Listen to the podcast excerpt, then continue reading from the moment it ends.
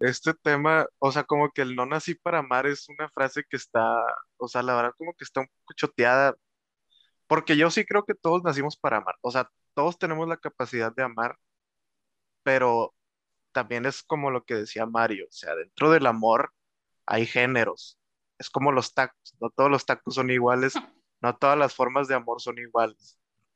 Tú puedes amar, a, amas a tu familia, amas a tu mascota, amas a tus amigos, este, y esas tres formas de amar son diferentes porque a la, la forma en la que amas a tus amigos no es la misma, la misma forma en que amas a tus papás, en que amas a tus hermanos, o en que amas a tus mascotas, o, o en que amas a tu novio o novia.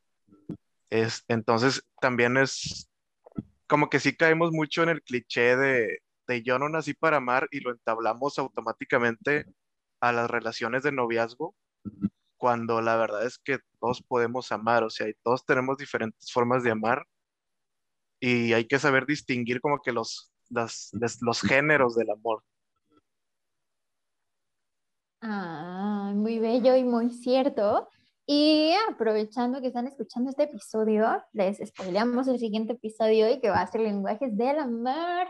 Así que vamos a continuar este deliciosísimo tema con otras deliciosísimas bebidas y otras deliciosísimas historias para hablar sobre el amor y lenguajes del amor, no solo en pareja, sino en amor, amor. Así que, pues desde ya, si les ha gustado este episodio, escríbanos, cuéntenos también sus historias de desamor.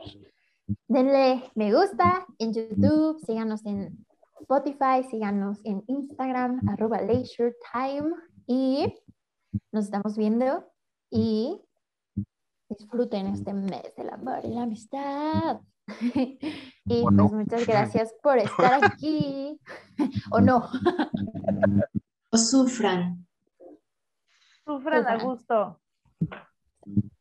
Sufre, mi amor. Sufran con la, con la cultura popular de Juan Gabriel.